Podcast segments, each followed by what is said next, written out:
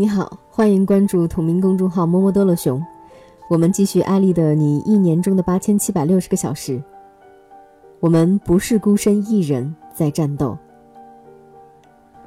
和很多男生一样，我从小就有个人英雄主义情怀，加上酷爱玩游戏，老幻想自己过五关斩六将，把能灭的都灭了。游戏里经常说，不怕神一样的对手，就怕猪一样的队友。找不到合适的队友时，我就想还是自己一个人玩算了。这也导致在生活上很多时候我也喜欢独来独往。独来独往久了，我渐渐地感觉到一个人的世界有些孤独，累了没有人可以倾诉，痛了也没有人会来安慰，无论泪水还是汗水都只能自己体会。那时便想，一个人行走可能走得更快，但一个人走得再快。如果没有别人分享自己的笑与泪，又有什么意义呢？这似乎是一个过于追求独立的时代，过于独立带来的或许有成功，但也有一个叫做孤独的副产品。于是有那么多诉说孤独的文章，又有那么多叫人不要害怕孤独的文章。然而，没有不艰难的人生，也没有无所不能的人。一个人走，也许一开始可以走得更快，但当我们感到疲惫无助之时，却发现找不到一个人可以给自己一些力量，甚至有些人因为孤独了太久，胡思乱想，失去了生活的信心与生命的信念。读《少年维特之烦恼》时，我为主人公的命运揪心，不明白他为什么宁可自己憋着也不跟别人交流。我们也会有类似的经历：一个人躺在床上，想自己想通问题，可越是这样自我否定，越觉得自己是世界上最没用的人。无论是怎样的盖世英雄，身边都有惺惺相知的人。蝙蝠侠有罗宾汉，福尔摩斯有华生，小红有大白。也许你身边的那个陪你行走的人不会是固定的人，有些人在人生的某个阶段出现，又不断离开，但总有一个或几个人陪你一起欣赏途中的风景，一起面对艰难的世界。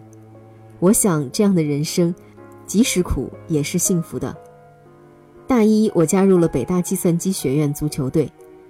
第一天去足球队面试，我敢保证当时的队长没想过我能通过，他一定在怀疑我是否能坚持跑满全场九十分钟。据后来他的描述，我当时挺着圆滚滚的肚子，像个小坦克一样满场飞，无论球技怎样，起码能把对手撞飞，所以就把我招至麾下了。作为球队的非主力候补，我开始了正式训练。没想到。这个为了改变自己独来独往而融入人群的想法，最终却给我带来很大的改变。不但结识了一帮同甘共苦、肝胆相照的兄弟，而且我的体型和毅力都发生了质的变化。为了备战北大新生杯，院队每周训练三次，周二、周四周六的晚上去五四操场进行体能训练。最考验肺活量的就是变速跑。二十二个队员每次要绕着四百米跑道跑十七八圈儿，二十二个人排成一列纵队，最后一个人要冲刺到第一个人的前面，大声喊到，倒数第二个人又重复这个过程，这么跑个十八圈下来，对肺活量的要求可想而知。本来以为能考进北大的都是书呆子，像我这样在高中就能颠球达到五百五十个的人，来了这里还不得叱咤风云？可我真的想多了。北大踢球好的人，或者说肯拼命踢球的人，真是太多了。大家怀着一种激情进入足球队，第一次训练完，好多队员直接吐了，我忍了下来，回到宿舍才吐。跑完步后进行蛙跳、高抬腿等体能训练，一开始觉得很痛苦，但所有人一起训练，给了我一种坚持的力量。有句话说得好，如果你想走得更快，就一个人走；如果你想走得远，就得找一个伴儿。如果你想走得又快又远，就找一个和你走得一样快的人。有了伙伴们一起训练，我肯定能坚持下来。经过十月到十二月两个月的训练，我从九十二斤瘦到了七十二斤。好多裤子刚买回来不久就穿不上了。寒假回家，妈妈几乎要尖叫了，以为我在学校没吃好穿好。除了足球队的朋友，我的室友们也陪伴我走过了四年的大学生活。室友 A 便是我的好基友，他内向，平时沉默寡言，属于闷骚型、良师益友型的哥们儿。每次当我太过于自信自傲时，他都会给我泼一盆冷水，告诉我还差得很远，还有很长的路要走呢。可是当我躺在床上不想起来面对生活时候，他又会鼓励我，跟我一起去面对问题。现在他在美国读博士，有了幸福的家庭，但我们依然会通过网络交流对人生的感悟，相互鼓励。工作上我也碰到了不少能让自己不断奋进的人，对我影响非常大的一本书《战胜拖拉》，就是新东方的同事推荐的，他帮助我和不计其数的人克服了拖延症。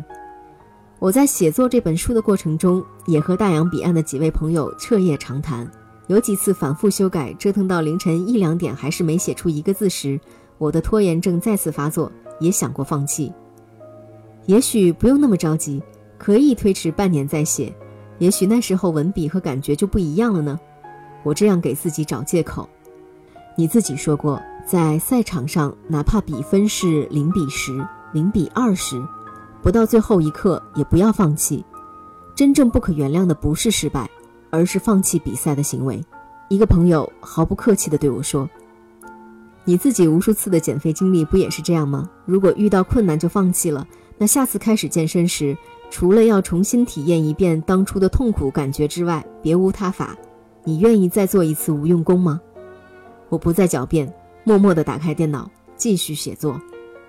我们生活在这个孤独的蓝色星球，无论经历怎样的欢喜与痛苦。在这个世界上，你永远不是孤身一人，有爱，有梦，有朋友，还要怎样美好的世界？